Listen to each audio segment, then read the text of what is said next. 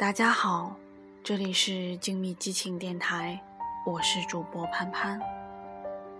好久不见，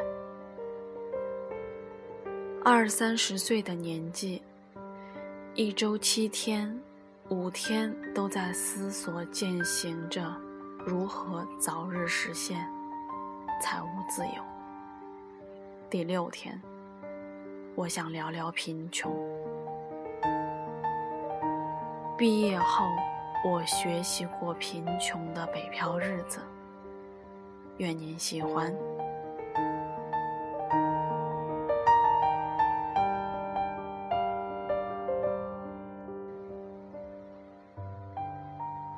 在北京莫名其妙的找了个工作，稀里糊涂的毕了业。七月，某一个入热的日子。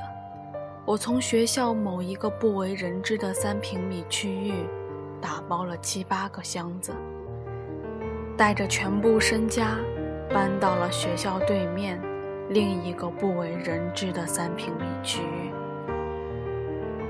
那感觉就像是一下子被生活狠狠地摁进了滚滚红尘里，全身血肉嵌进犬牙交错的现实中。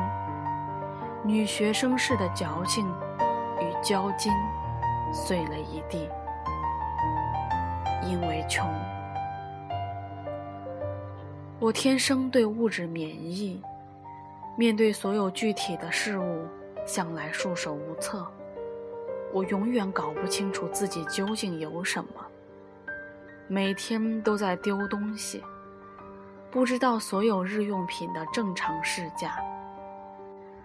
不明白某一个数字可以在现实空间中如何变现，这不是美德，起码在这个时代里。还好，我有的不多，想要的更少，日子一直维持着一种捉襟见肘的平衡，凑凑合合的，也就过来了。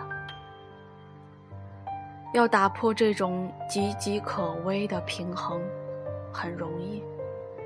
只要已然习惯的生活秩序发生一点点变动，那么我就立马手足无措，兵荒马乱。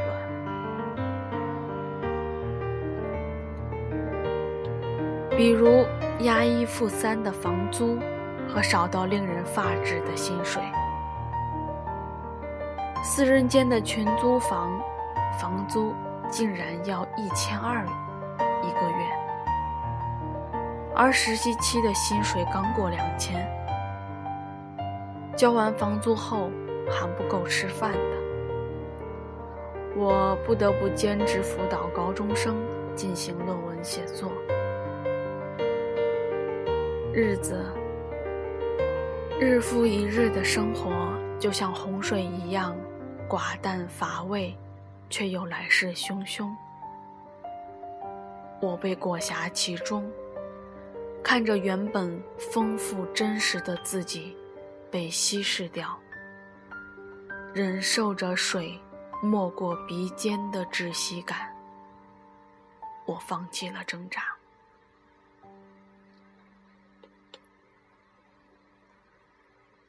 为了活下去。我开始学着过日子，每天记账，一笔笔的收入和支出再没有任何象征意义，变成了手机记事本里密密杂杂的数字。我从小苦苦研读的数学，终于在买菜的时候派上了用场。恩格斯说。任何一门科学的真正完善，在于数学工具的广泛应用。伟大的恩格斯万寿无疆。一周下来，我分析了一下自己的账单，食物支出占据全部花费的百分之七十。按照恩格尔系数来计算，我属于极端贫穷国家。全国的恩格尔系数在二零一五年已经降为百分之三十点六，早已进入小康之列。我一生被教导要力争上游，没想到还是拖了国家的后腿。想一下就明白，恩格尔系数远高于全国平均水平，不是因为我吃的多，而是因为赚的实在太少太少，少到我都觉得可笑。少到我怀疑是否已经被这个世界的秩序排除在外，进而转化成一种愤怒，疑似这个世界的运行法则有没有最起码的公平正义？但世界就在那里，人来人往，车水马龙，好像没有任何不对劲。在这样庞大又真实的世界里，我只能承认是自己有病。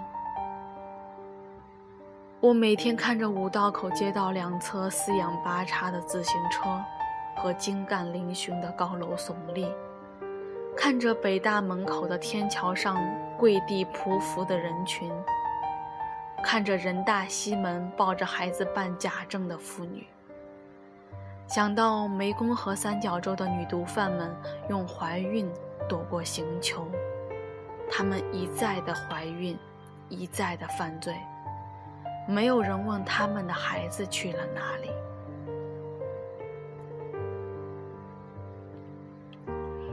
我所生活的世界，从胖女孩绝不会有春天的极端现实主义，走向了勤奋是勤奋者的墓志铭的。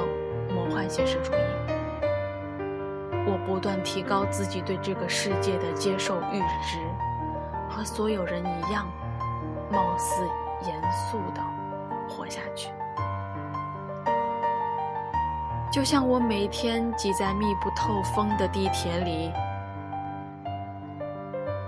听到自己内心一点点崩溃的声音，压抑、细小。连歇斯底里都是静默的。我看着和我一样的人，他们也会崩溃吗？他们是不是也有病？那一瞬间，好像整个车厢都有了心照不宣的默契。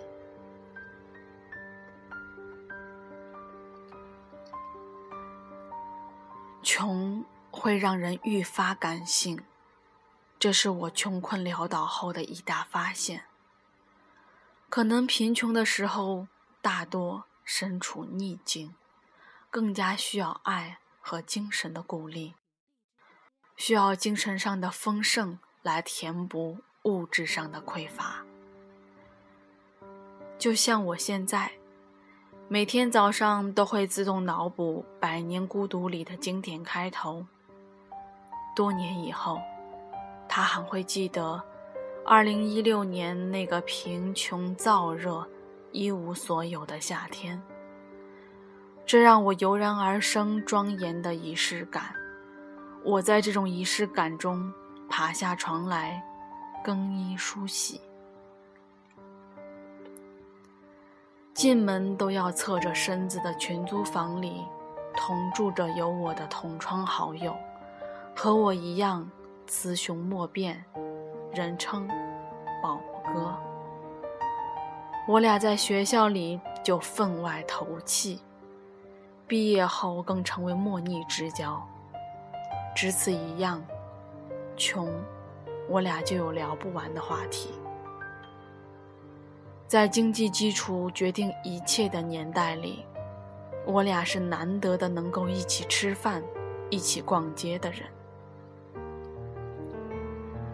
吃饭一般都在食堂，改善生活就去庆丰包子铺，逛街多是去书店。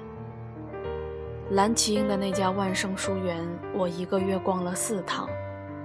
这世道，没钱什么都买不起了，只有书还便宜着。一个人穷，可能还只是暗自感叹。写篇陋室铭之类自娱自乐。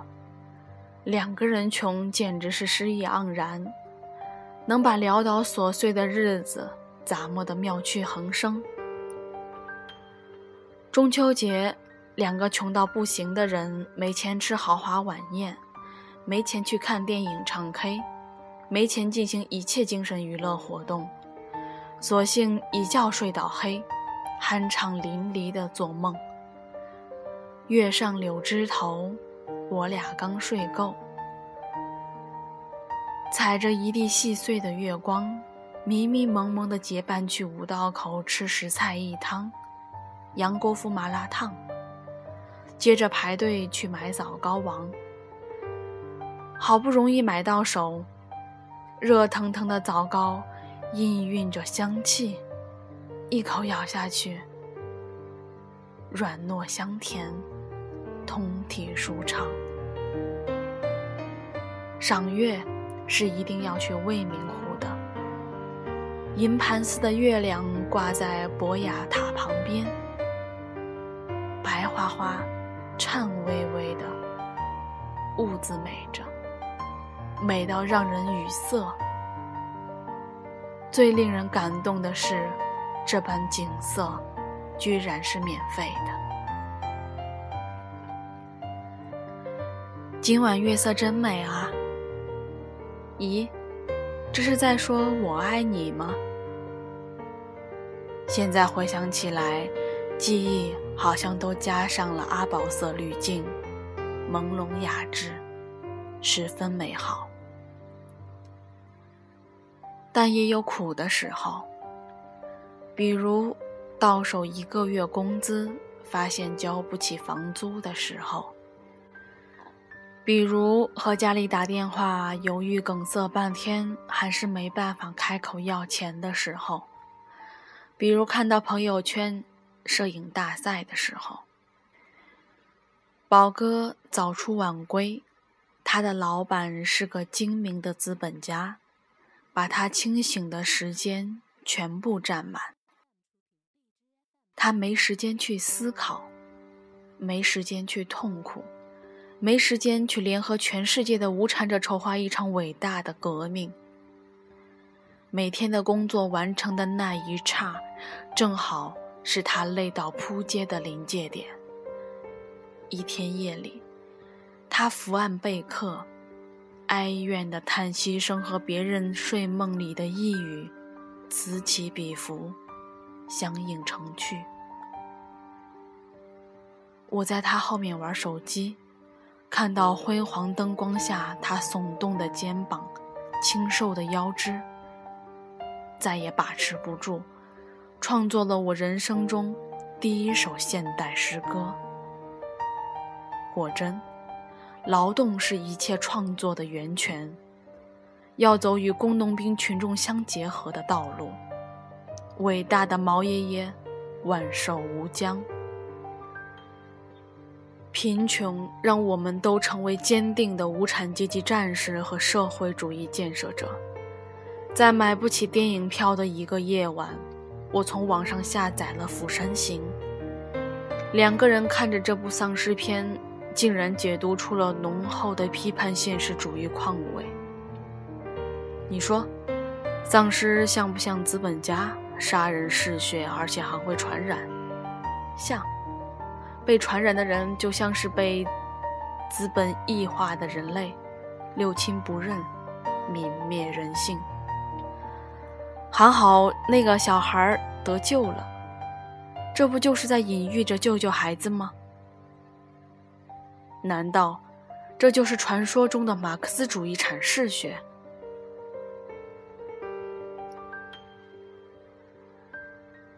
贫穷让我们变得慷慨激昂，因为贫穷。改变命运的急迫感和自我实现的宏大愿景毫无冲突的合二为一。此时，我才发现，对于足够穷的人而言，六便士和月亮之间并无矛盾。我需要不断的摸索探寻，才能最终抵达一个既可以埋头捡钱，又可以抬头赏月的所在。我开始郑重地面对自己的人生。自我救赎这四个字比任何时候都显得更具体，因为它不再单纯的是精神上的不满足，而是实实在在的一日三餐，是再现实不过的安身立命。一切都有可能，一切都可以尝试，做什么都比现在要好上一点。我看韩国电影《放心大胆的针砭时弊嘲讽政府》，就去借来韩国民主政治改革的书来读。我看好景方的《北京折叠》，就去看纪录片《垃圾围城》，关注拾荒者的生存境地。我读阿列克谢耶维奇的《二手时间》，就去了解关于前苏联的一切。去弄清楚为什么每一次建立共产主义的努力都会以失败告终。我看不到光明正大的生活在这世上的性少数者，就去加入相关 NGO 组织，看看被判有原罪的他们是如何生活。二十四岁了。还不知道自己要做什么，或许是一件可耻的事情。但在我一雪前耻之前，我选择忍辱负重。我实在没有其他的本事，只能读一本一本的书，做一件一件的事儿，写一篇一篇的文，一点一滴的救自己。我的室友们虽然贫富悬殊，但无一例外都处在自己最穷的时候。我们每天都在讨论这个时代的荒谬，像鬼一样可怕可恶的房价、固化的阶级、折叠的北京、总局愚钝的剪刀手、鲜肉可笑的演技。我们集体回学校参加。八十年代诗歌朗诵会，意犹未尽。当晚翻出《致橡树》，回答：“相信未来。”在寂静的午夜大声喊叫：“我不相信。”奥运会上，林丹输给杨宗纬的那一场，我感觉我的青春随着最后一个球一起陨落。巨大的失落感猝不及防地袭来，我伏在桌上，消化了好久。第二天，二十七岁的谌龙，二比零击败三十四岁的杨宗纬。我和宝哥不敢看直播，刷朋友圈看到结果，两个人同时发出震破苍穹的嘶吼声。夜里，有星星闪烁。可能人在年轻的时候，再穷困潦倒，也不会绝望。热烈疯狂，浑身是劲儿。身边的人和你一样穷，连穷都成了自己的勋章，证明自己曾经低潮，曾经失意。后来的故事总归会有美好结局。自己的跌宕起伏、逆袭反转的故事里，有了谈论人生的资格。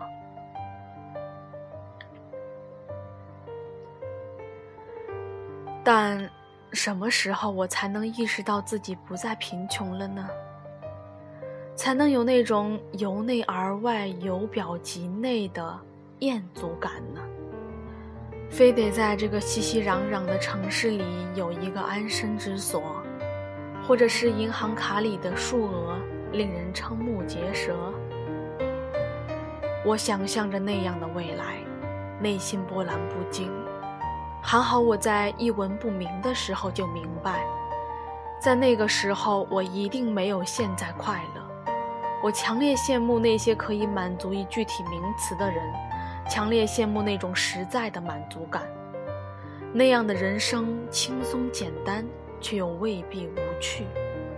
而我要的只是一种感觉，一种情绪，一种介于极致对抗和彻底失落中的某个瞬间，像抛物线的顶点。我这样的人大概比较适合贫穷吧。如果有一天我终于面对生活缴械投降，宣告放弃，那击溃我的一定不是贫穷，而是未完成。就像《牧羊少年奇幻之旅》里的小伙子，没有穿越沙漠发现炼金术之秘；就像刀锋中的莱雷，没能游荡天下，四海为家。而在完成之前，还有长长的路要走，会遇到很多人携手同行，会经历太多意想不到的枝枝蔓蔓。想到这里，我就心生欢喜。上天保佑，让我走得远一些，久一些。反正终究要抵达一个所在。完全不需要着急，而那些每天都会发生好事情的热切与希望，只有在贫穷时才能体会的最为真切。那是专属于贫穷岁月的无上幸运。以上便是这一篇来自李小天的。毕业后，我学习过贫穷的北漂日子。愿您喜欢，我是潘潘，我们下期再见。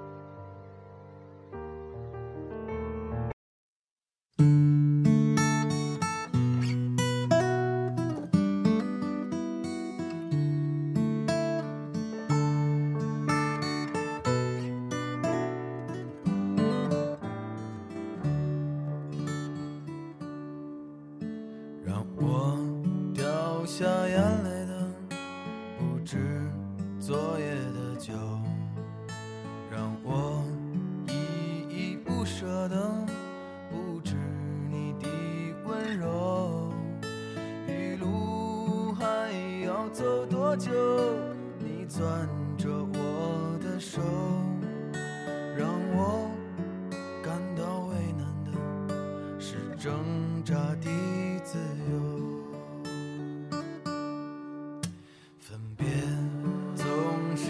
是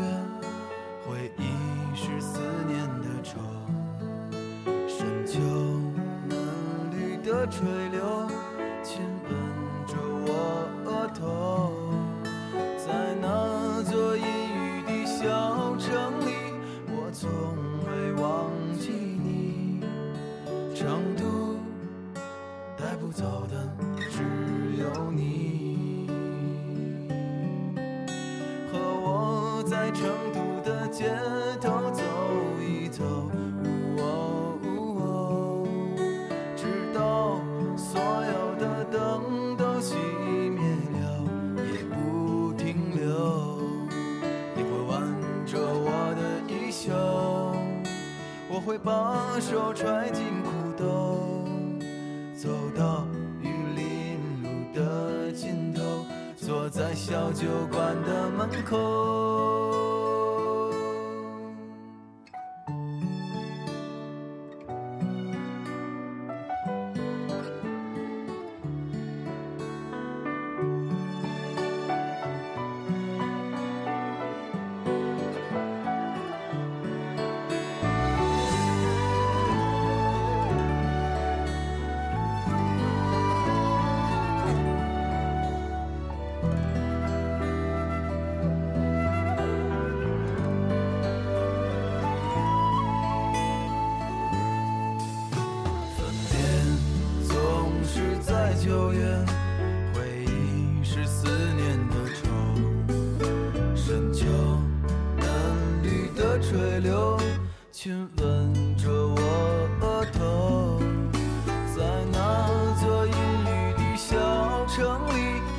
从未忘记你成都带不走